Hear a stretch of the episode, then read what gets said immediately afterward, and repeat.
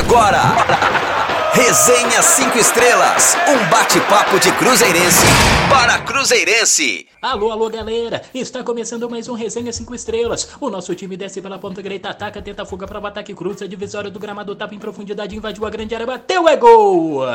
Estamos chegando na área, pois é, hein? Nesse clima, nesse clima, quem sabe, quem sabe mais uma vitória do Cruzeiro neste final de semana mais um Resenha 5 Estrelas começando. É o programa feito de cruzeirense para cruzeirense, claro, pedindo passagem aqui na sua rádio 5 Estrelas. Vamos juntos, tudo bem, nação? Semana terminando com mais uma vitória do Cruzeiro.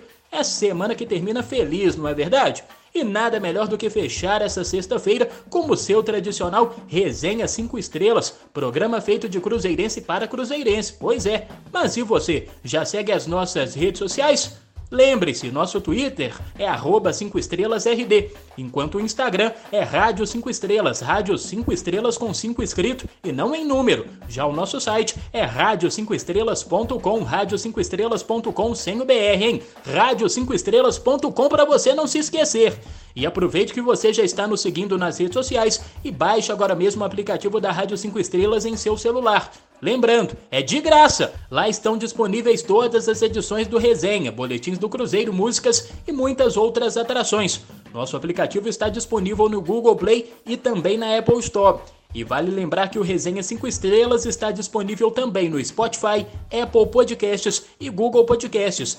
Tá certo, galera? Então é hora de chamar os meus amigos, aliás, os nossos amigos Gleison Lage e João Castro. Boa noite, galera. Como é que vocês estão, hein? Fala, Matheus. Forte abraço para você, forte abraço pra torcida azul celeste ligado aqui na Resenha 5 Estrelas. Vamos nessa. Boa noite, Matheus. Boa noite, Gleison. Boa noite, amigo ouvinte. Boa noite, amigo ouvinte aqui da nossa Rádio 5 Estrelas. Começando mais um Resenha 5 Estrelas, o programa que traz tudo sobre o líder do Campeonato Mineiro, o Cruzeiro, que venceu na quarta-feira, né? Uma vitória bastante importante, dramática contra o Democrata. Chegou à liderança e está se preparando aí para o confronto do final de semana contra o Tombense, né? Então a gente vai falar sobre isso, muito mais no programa de hoje. Eu quero aproveitar já também para deixar aí o meu abraço a você que nos escuta, agradecer mais uma vez pela confiança, pela sua audiência. Afinal de contas, é você que dá sentido ao nosso programa, ao nosso papo. E claro, né, Matheus? A gente vai conversar hoje num clima legal, né? O Cruzeiro tem feito um bom papel até aqui na temporada, tá contrastando com isso de ano tumultuado dos últimos anos, então a gente pode ficar um pouquinho tranquilo e ir curtindo esse bom momento do Cruzeiro e fazendo um programa leve, especial, claro, repercutindo tudo que passa na Toca da Raposa e envolve o nosso clube amado, aquele que vai estar, sem dúvida nenhuma, de volta à Série A no final do ano, tudo está caminhando bem esse ano. Vamos confiante e fazendo esse papo aqui sempre com a sua audiência. Muito obrigado a todos e vamos embora! Então bora que o resenha já está no ar. E foi com muita raça, com muita persistência e no apagar das luzes que o Cruzeiro venceu o Democrata de Governador Valadares por 1 a 0 na noite da última quarta-feira no Gigante da Pampulha Mineirão, em Belo Horizonte, jogo válido pela quinta rodada do Campeonato Mineiro. O gol da Raposa foi anotado no último minuto nos acréscimos do segundo tempo, isso pelo atacante Edu, o Imperador Edu, camisa 99, decisivo. Marcado por muita cera da equipe visitante, o duelo foi acompanhado de perto por 12.311 torcedores celestes que apoiaram a equipe 5 estrelas durante toda a partida nas arquibancadas do Gigante da Pampulha. Com um resultado positivo, o Cruzeiro voltou à liderança do Campeonato Mineiro com 12 pontos conquistados. São quatro vitórias em cinco jogos na campanha do time do técnico Paulo Pessolano, que não comandou a Raposa na quarta-feira por ter testado positivo para a Covid-19 ao longo desta semana. E o Cruzeiro já volta a campo neste sábado, às sete da noite contra o Tombense. A partida está marcada para Tombos no interior mineiro. Já chamando o João para os comentários. Não podemos deixar de destacar este gol anotado pelo Edu no fim do jogo, hein? Veio de um cruzamento do zagueirão Eduardo Brock, já nos últimos segundos da partida, com Edu cabeceando para o fundo do gol. É o homem cada vez mais mostrando seu faro de goleador, hein, João? Excelente, Matheus. Né? O Cruzeiro encontrando um centroavante. Né? No momento importante, né? eu, eu tenho enfatizado muito isso. Eu acho que o problema do Cruzeiro para chegar aos gols nas últimas temporadas, ele me parece que passava muito mais pela ausência de bons armadores, pela ausência de bons pontas assistindo os atacantes e mesmo pelos laterais muito tímidos no apoio. Né? Então a gente tem visto o time mais eficiente no ataque, também pelo Rafael Santos, por exemplo, lateral esquerda, sempre com cruzamentos perigosos. A armação tem funcionado bem legal. O Vagninho tem dado uma dimensão é, de intensidade à ponta do campo, a criação. O João Paulo feito boas participações também. O time vem caminhando melhor em outros setores, o que favorece o atacante. E a gente passa por uma reformulação importante no setor, né, com a saída do Marcelo Moreno. É um jogador que não correspondeu, em parte, eu acho, por causa dessas deficiências todas, na formação do time no, nos últimos anos, mas também porque precisava ficar indo para Bolívia, né, a serviço da seleção. E o ideal era encontrar um atacante que o Pesolano tivesse à disposição né, a, cada jogo, a cada jogo, que não perdesse tantos jogos como era o Marcelo Moreno. E aí tá muito especial esse momento do Edu. Tem sido bem importante, tem garantido a, né, a, o caráter ofensivo e matador que o Thiago não tinha conseguido, que o Moreno não tinha conseguido, mas eu acho que cabe sim enfatizar isso. O Edu é um goleador, vai se firmando como um goleador, já carrega isso de outras, né, de outras temporadas, mas também é assistido de uma forma diferente especial. O time está funcionando melhor.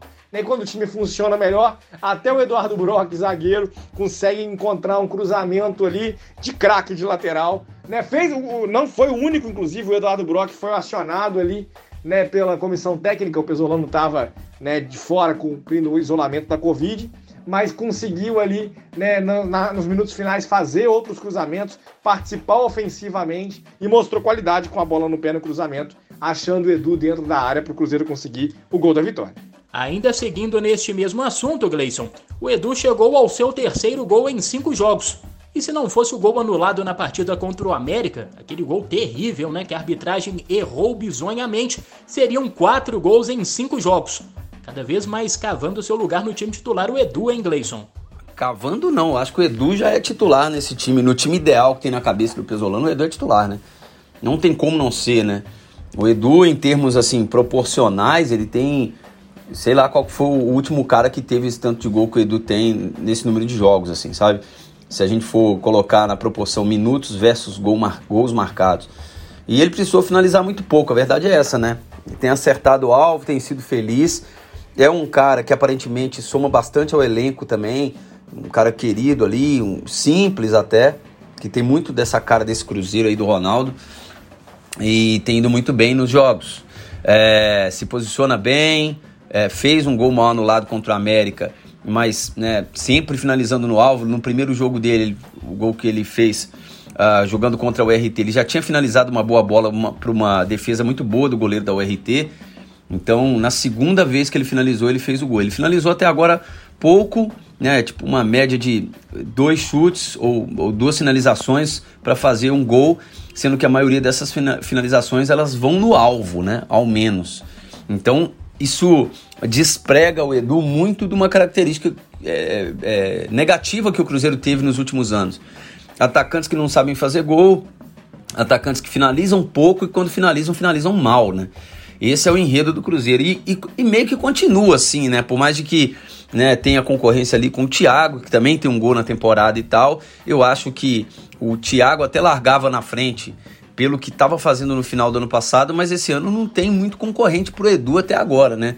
O Thiago entrou, ele ajudou pouco nos últimos jogos que ele entrou e a gente entende que entrar no jogo às vezes é complicado, a gente tem que ter calma, não dá para condenar e dizer que o Thiago não vai ajudar nada. Acho que vai ajudar sim, mas acho que o Edu é titular tranquilamente desse time do Cruzeiro por enquanto. E quem falou sobre a importância de mais esta vitória foi o volante Felipe Machado. Então vamos ouvi-lo.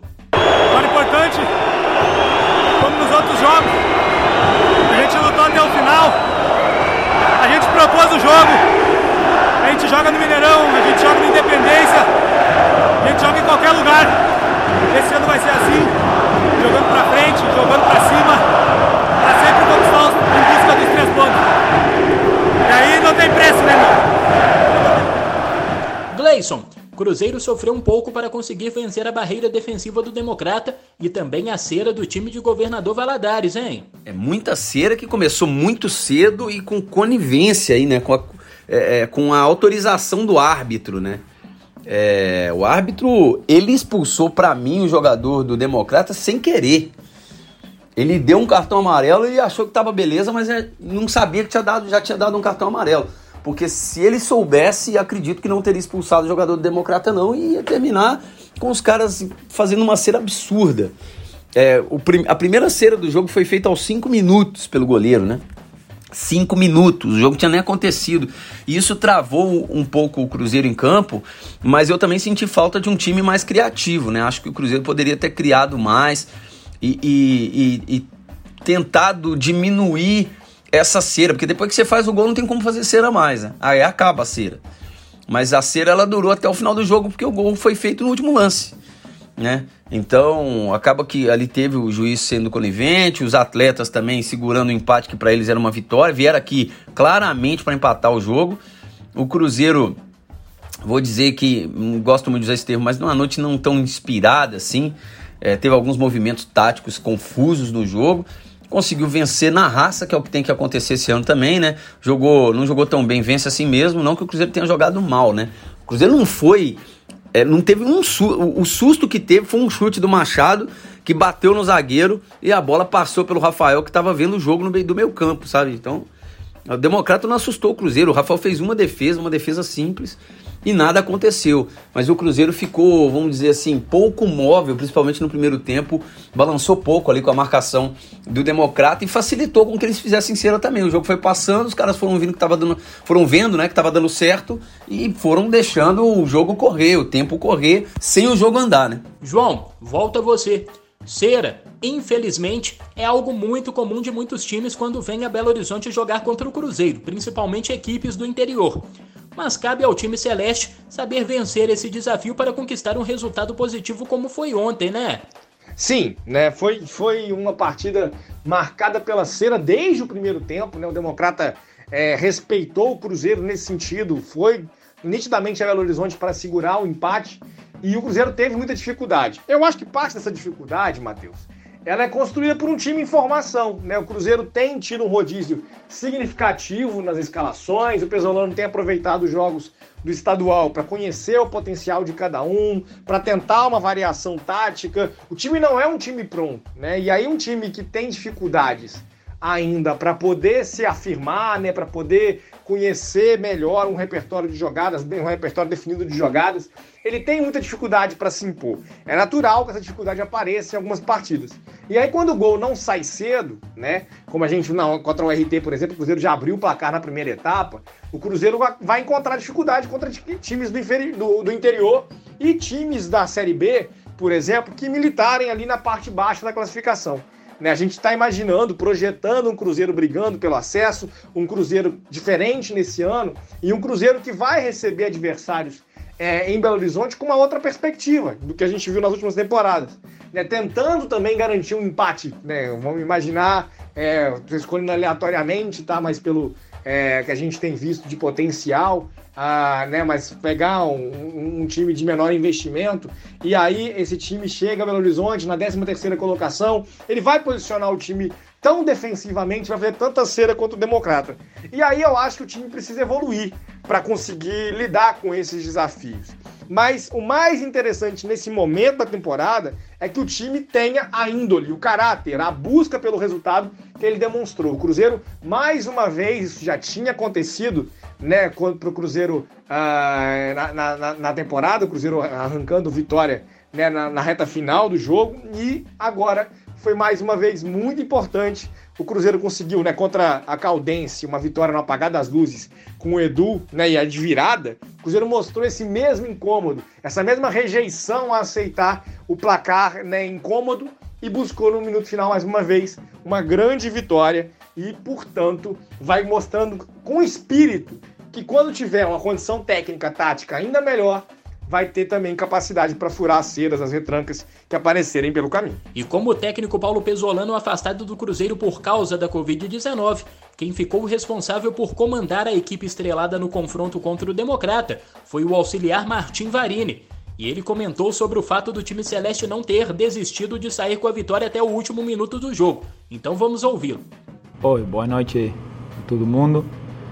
Primeiro que nada, eu quero dar meus parabéns para os jogadores, para todo o staff, comissão, mas principalmente para Paulo, que agora ele está ficando com Covid, mas ele é nosso líder, ele é a referência de nós e ele lembrou um, um trabalho muito muito bom para fazer uma boa mentalidade. Nós falamos até final e Cruzeiro está jogando até final. É, com muita mentalidade ganadora, mentalidade que vai para frente. E essa é a mentalidade que nós seremos. Sabemos que temos muitas coisas para melhorar, mas com essa mentalidade, com a torcida que nós temos, que todo, todo jogo está alentando, incrível, eh, a gente pode ganhar um, um jogo muito difícil.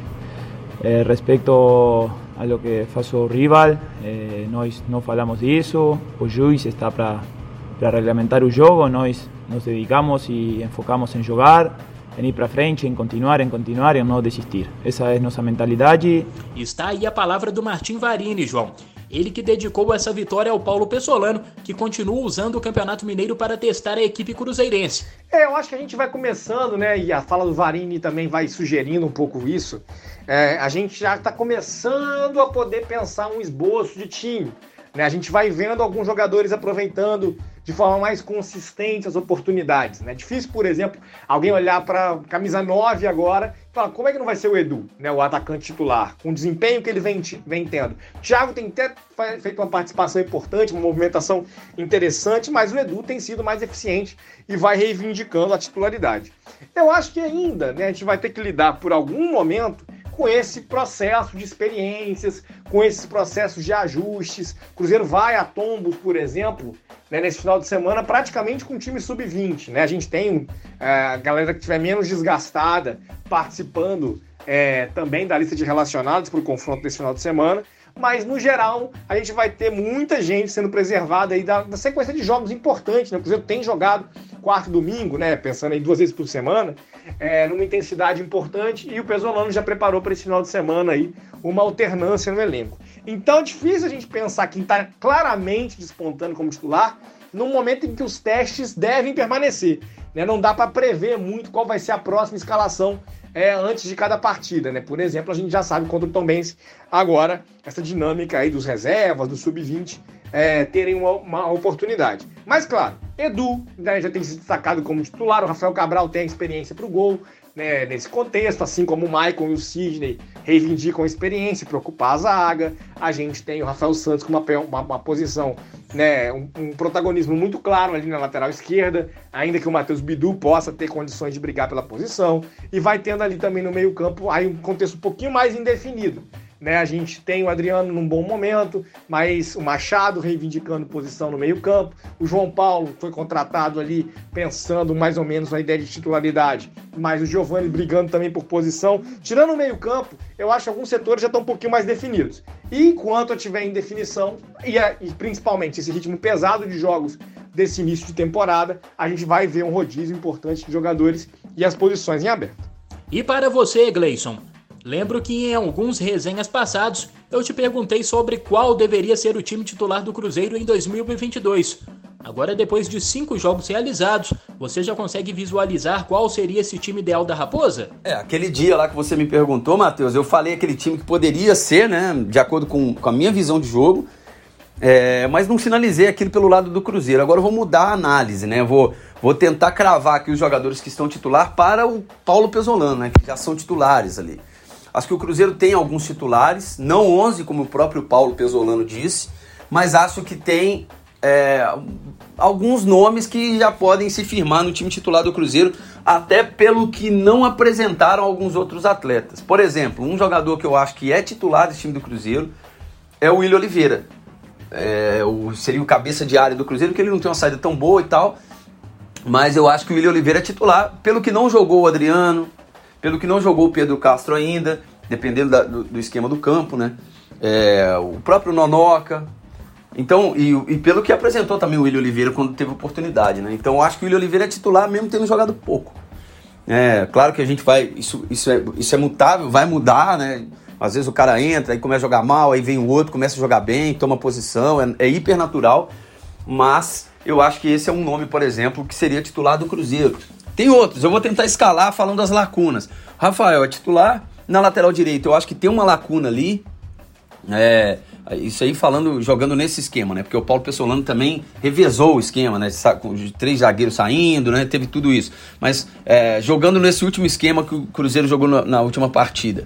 É, o Rafael, aí para mim tem uma lacuna na lateral direita, não vamos não, não dá para saber ainda se vai ser o Rômulo, se vai ser o Gabriel Dias, que né, tá com Covid agora ou se vai ser o próprio Giovanni Jesus, que é zagueiro, né? Começou como zagueiro, mas foi deslocado para a direita e atuou bem quando teve oportunidade. O Maicon é titular. Na zaga, ali ao lado do Maicon, eu acho que tem uma lacuna que hoje, pelo que tem apresentado até agora, quer queira, quer não, o Brock sai na frente. Até pelo. Já estava no Cruzeiro antes e tal. É, o Matheus jogou bem algumas partidas, mas atuando pelo lado direito e não pelo esquerdo, invertido. É, nessa partida que ele atuou pelo lado esquerdo, ele poderia ser inclusive expulso, né? O Pessolano viu bem o jogo ali e acabou sacando o jogador antes de ser expulso.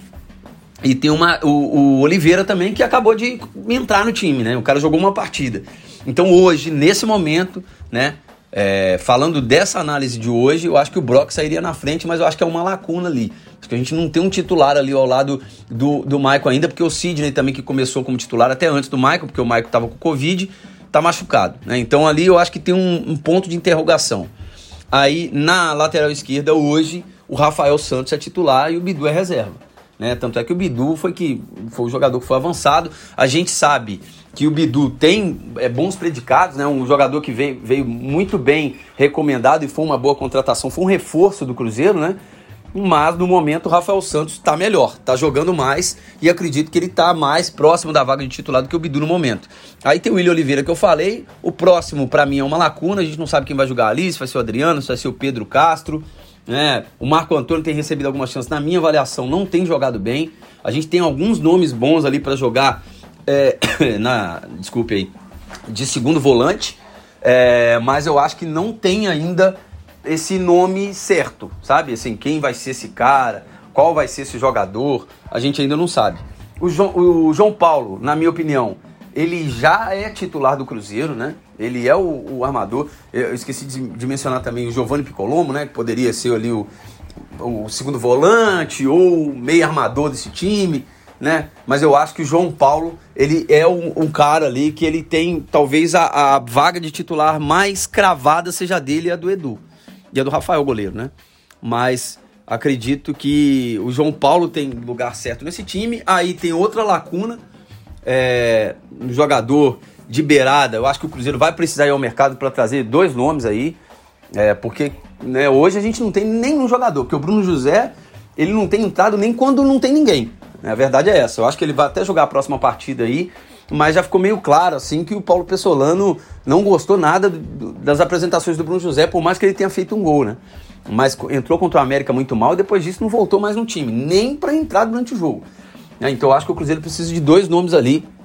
E o Vagninho, acho que é titular também, e o Edu. Então, dos 11, eu acho que o Cruzeiro tem Rafael 1, Maicon 2, é, o Rafael Santos 3, o William 4, é, JP 5, Wagninho 6, Edu 7. Dos 11, 7 já eu acho que a gente pode colocar no time titular do Cruzeiro, o restante ainda brigando por posição. Um dos nomes contratados mais recentemente pelo Cruzeiro, zagueiro Oliveira, fez a sua estreia como titular do Cruzeiro na partida contra o Democrata. O defensor de 25 anos fez dupla com Maicon na zaga 5 estrelas no duelo que terminou com vitória celeste por 1 a 0. Antes do jogo, porém, o novo atleta celeste falou um pouco sobre suas características em campo. Então vamos ouvir o Oliveira. Não tenho tanta preferência de lado, né? Sou um zagueiro destro, jogo dos dois lados. É... Sou bastante técnico, assim, me considero um cara muito técnico, boa saída de bola, bons passes. E se tiver na hora também de tiver que rachar o cara zagueiro, zagueiro, e é isso aí. Sou meia meia, né? Se tiver que sair jogando, sai, mas também se tiver que dar uma chegadinha, tem que dar. E aí, Gleison? Gostou das primeiras impressões do zagueiro Oliveira? Ou Lucas Oliveira, né? Como o Cruzeiro chama. Eu gosto muito do Oliveira, tá? Inclusive, eu já até falei na resenha aqui que eu acredito, não duvidaria se ele terminar o ano como titular aqui no Cruzeiro.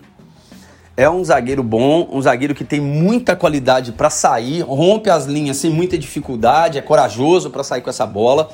E é um jogador, o tipo de jogador que o Paulo Pessolano precisa, né? Para dar mais opção de passe. O Brock tem jogado mais, mas a saída de jogo do Brock não é boa. Né, erra bastante na saída de jogo, tem cooperado bastante o Brock, inclusive deu um passe pro gol, um passe né, pro gol do Edu. É, e tem jogado bem o Brock de maneira. É, é, se tiver de resumir, a gente tem mais coisa a elogiar o Brock do que criticar no momento, né? Tanto é que eu sinalizei que, para mim, hoje ele larga na frente dos outros zagueiros, até pelas circunstâncias. Mas eu acho que o Oliveira, ganhando tempo de jogo, minutos ali no campo, ele vai, se não for titular, vai estar, vai estar, vai, vai sempre entrar no jogo, vai estar sempre é, é, postulante à vaga, sabe?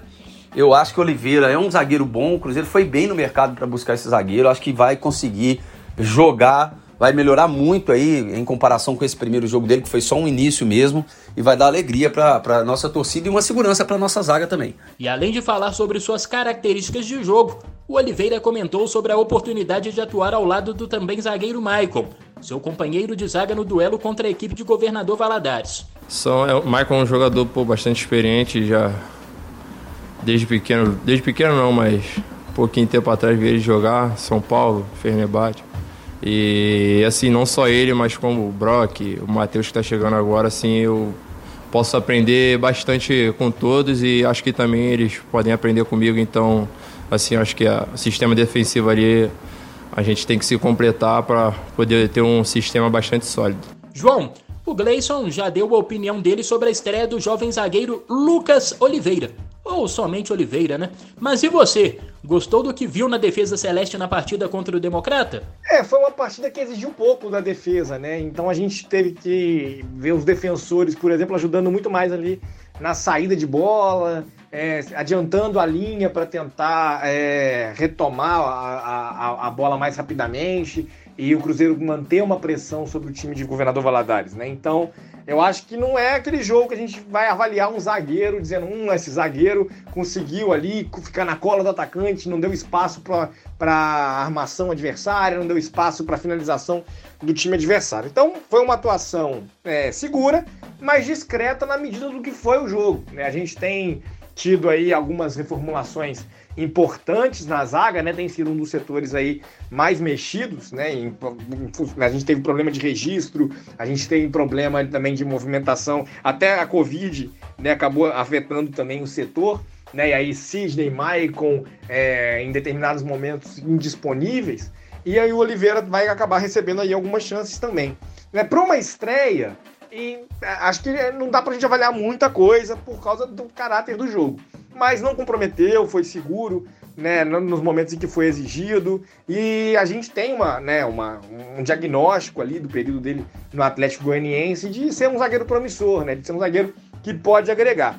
Na primeira impressão, vestindo a camisa celeste, passou no teste. Né, mas vamos esperar um pouquinho mais aí para ver o que ele pode agregar, o que pode render também contra times mais perigosos, contra adversários que forcem mais o sistema defensivo do Cruzeiro a trabalhar. Sem dúvida, a primeira impressão foi positiva diante das circunstâncias, né? Aquilo que ele poderia mostrar de qualidade, inclusive né, com a bola no pé. Foi legal, mas vamos esperar mais um pouquinho. Quero ver mais o Oliveira jogando para ter posições mais concretas sobre o que ele pode agregar ou não para o Cruzeiro na temporada. Fato é que a defesa do Cruzeiro está conquistando cada vez mais uma solidez muito importante para esta temporada. E na última segunda-feira, os conselheiros do Cruzeiro decidiram pela expulsão do ex-presidente da Raposa, Wagner Pires de Sá, do Conselho Deliberativo do Clube Azul e Branco. Ao todo, 136 votos foram registrados, sendo 113 a favor da expulsão e 20 contra, além de dois votos nulos e um em branco. Vale lembrar que Wagner Pires de Sá era conselheiro benemérito do Cruzeiro por ter ocupado a cadeira de presidente entre os anos de 2018 e 2019, quando Wagner renunciou após uma série de denúncias de corrupção, além do primeiro rebaixamento da história do Cruzeiro para a Série B do Campeonato Brasileiro. João, Wagner Pires de expulso do Cruzeiro nesta semana coisa que a torcida celeste já vinha cobrando há bastante tempo, hein, garoto? É sim, Matheus, é um, é um movimento muito importante.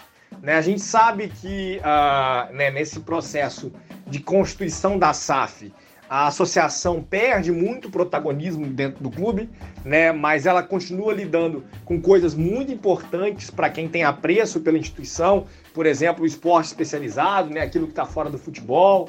é, ela continua cuidando dos clubes sociais, continua cuidando é, de situações que importam para a marca Cruzeiro, é responsável também por 10% né, das ações do novo CNPJ, então tudo isso é muito importante que ela também garanta bons critérios de, de, de, de, ordenação, né, de ordenança, melhor dizendo, de governança também, e que mostre aí compromisso é, ético, compromisso com a, o respeito à instituição, que os conselheiros permanecem vinculados ali à associação, gerenciando a associação, possam também seguir sendo cobrados. Foi uma ação muito lenta, foi uma ação que enfrentou obstáculos políticos inesperados no clube, mas antes tarde do que nunca. Né? Existe uma expectativa da torcida também para que o Ministério Público, para que o Judiciário possa encontrar e registrar principalmente as irregularidades, um eventual caso de enriquecimento ilícito das partes que tanto prejudicaram o Cruzeiro.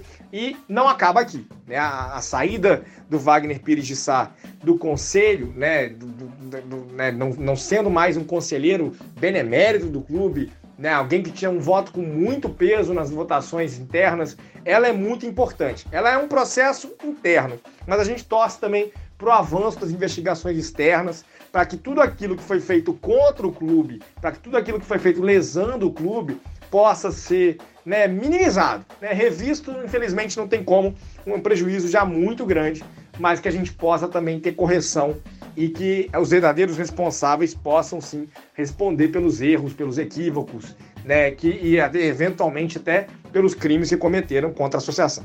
Agora, Gleison, já estamos completando quase três anos e as denúncias surgiram e ainda ninguém foi punido. Nenhum dinheiro recuperado.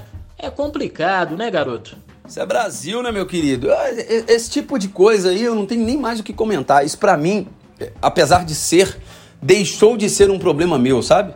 Deixou de ser um problema do Cruzeiro. Esses nomes aí, Wagner, Gilvan, sabe? É, beleza, os caras que resolvam aí, agora vai acontecer um monte de coisa, a repercussão nem tá mais a mesma, porque esses caras foram meio que apartados do futebol mesmo, mandam nada. É, e, e não é problema meu mais, assim, sabe? Então, eu acho que a saída do Wagner do Cruzeiro, ela serve mais para limpeza da marca Cruzeiro, um negócio é, é, voltar a, a poder almejar alguma coisa, a gente tem que sair fora desses caras, né? Porque até para passar uma imagem de limpeza mesmo, de que o clube está se recuperando, né? Tirando essa doença que tinha lá dentro do clube. Mas aí, agora, o que diz respeito à justiça, é, Ministério Público, aí não tem o que dizer, cara. Aí é esperar e ver o que vai acontecer.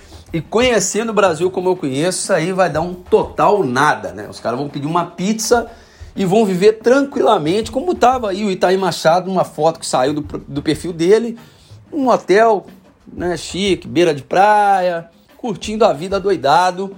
E se perguntar para o Itaí o que está acontecendo, ele vai achar justíssimo porque ele trabalhou demais, né? E o Cruzeiro tomou o tempo dele.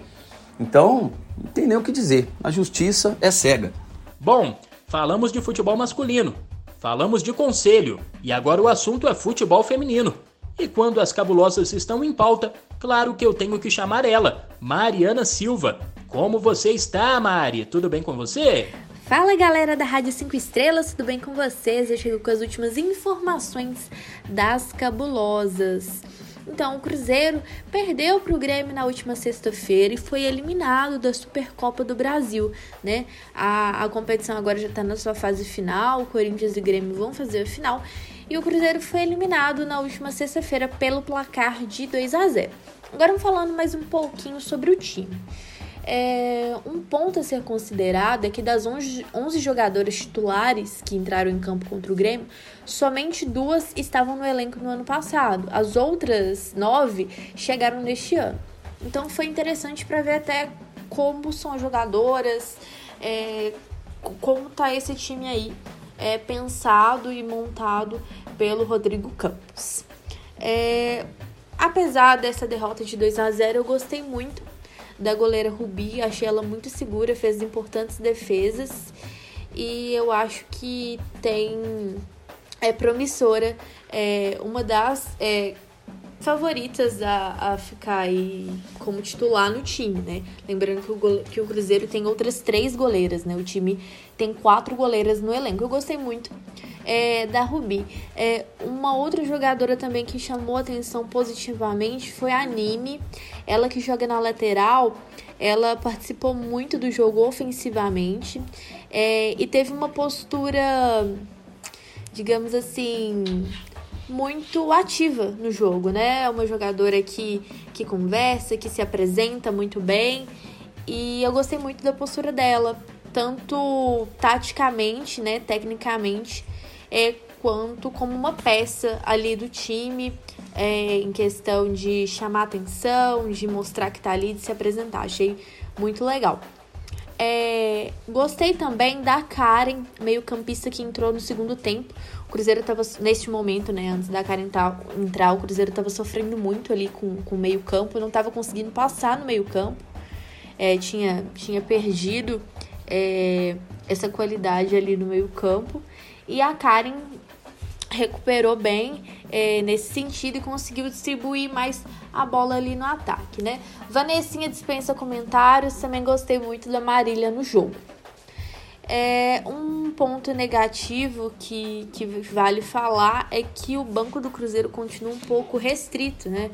Deu para perceber que a única opção que o Rodrigo tinha para mexer lá na frente do meio-campo e no ataque justamente era a Karen. E foi a única alteração que ele fez, né? Tem algumas jogadoras no DM, mas um ponto de alerta aí é o banco muito, muito enxuto, muito restrito. Tirando isso, é, eu acho que o time é bastante promissor e entrosando, jogando bem, é, pode dar muitas alegrias aí para o Cruzeiro no ano, né? Vamos aguardar é, os próximos capítulos. Em breve tem Brasileirão começando e é só o começo da temporada. Hoje eu fico por aqui, até a próxima. Muito obrigado, Mari. Até a próxima. Grande abraço. O resenha está chegando ao fim, mas antes vamos com o nosso giro de notícias. O atacante Marcelo Moreno se despediu do Cruzeiro através das suas redes sociais nesta quarta-feira. Moreno está próximo de acertar contrato com o Cerro Portenho do Paraguai. Essa foi a terceira passagem do atacante pelo Cruzeiro, tendo participado de 54 jogos e anotado 9 gols. E somando com as passagens entre 2007, 2008 e 2014, Moreno se tornou o maior artilheiro estrangeiro da história da Raposa com 54 gols anotados. E comentamos mais cedo sobre o teste positivo para a Covid-19 do técnico Paulo Pessolano. Quem também está afastado dos treinamentos pelo mesmo motivo é o lateral direito Gabriel Dias, de acordo com o Cruzeiro, Gabriel está assintomático, cumpre protocolo de isolamento e mantém contato constante com os profissionais do Departamento Médico Celeste. E para a partida deste sábado, diante do Tombense, a comissão técnica cruzeirense relacionou 19 jogadores. São eles os goleiros Denis e Ezequiel, os zagueiros Matheus Silva, Paulo e Everton, os laterais Giovanni Jesus e Rafael Santos, os meias Ageu, Daniel Júnior, Fernando Canezin, Giovanni, Lucas Ventura, Marco Antônio e Mitkov, e os atacantes Alex Matos, Bruno José, Marcelinho, Thiago e Vitor Roque. Ainda seguindo no futebol profissional do Cruzeiro, a Raposa anunciou a promoção de Luiz Kriwhite para o cargo de gerente de futebol. Luiz ocupava o mesmo cargo, mas nas categorias de base azul e branca. Luiz Kriwhite chegou ao Cruzeiro em janeiro de 2020 e agora ocupará o lugar que era de Pedro Moreira, que deixou a Raposa em outubro de 2021. Os clubes de lazer do Cruzeiro agora são parceiros da Ordem dos Advogados do Brasil em Minas Gerais. O anúncio foi feito no site oficial da Raposa na última quarta-feira e o convênio permitirá que os profissionais filiados ao órgão usufruam dos clubes de lazer estrelados, com isenção da taxa de admissão familiar ou individual. Além disso, os profissionais da OAB terão um desconto de 10% na mensalidade das modalidades da Escola de Esportes do Cruzeiro.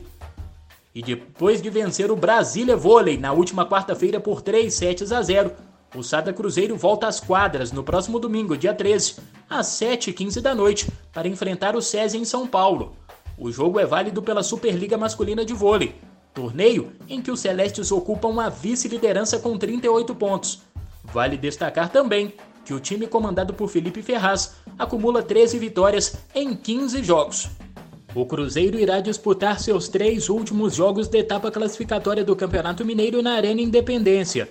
A decisão foi tomada após o clube sofrer um prejuízo de cerca de 30 mil reais na vitória por 1 a 0 sobre o Democrata de Governador Valadares na última quarta-feira no Gigante da Pampulha Mineirão. A mudança acontece já na sexta rodada do estadual, quando o Cruzeiro receberá o Uberlândia. A partida foi inicialmente marcada para a próxima quarta-feira, dia 16, às 21 horas, porém acabou transferida para o dia seguinte, já que na data original o América recebe o Patrocinense no Independência às 7 da noite. A informação sobre a mudança na data e no local da partida contra o Berlândia já foi confirmada pelo Cruzeiro. Esse foi o giro de notícias neste Resenha 5 Estrelas desta sexta-feira. Apito final no Resenha 5 Estrelas desta sexta-feira, pessoal. Muito obrigado por sua audiência e, claro, continue nos prestigiando nas nossas redes sociais. O nosso Twitter é arroba 5 estrelas RD, o Instagram é Rádio 5 Estrelas, hein? Rádio 5 Estrelas com 5 escrito e não em número para você não se confundir. E o nosso site é radio5estrelas.com, radio5estrelas.com sem o BR. E esse resenha não poderia ter sido feito sem a maestria de vocês, Gleison e João. Muito obrigado, meus amigos. Falou, Matheus. Forte abraço para você, forte abraço para a torcida do Cruzeiro. Vamos que vamos, estamos no caminho certo. Esse ano vamos, vamos conseguir fazer uma temporada muito mais regular do que nos anos anteriores. E de modo geral, estou muito feliz por isso, de ver o Cruzeiro se recuperando, tá bom? Forte abraço, valeu!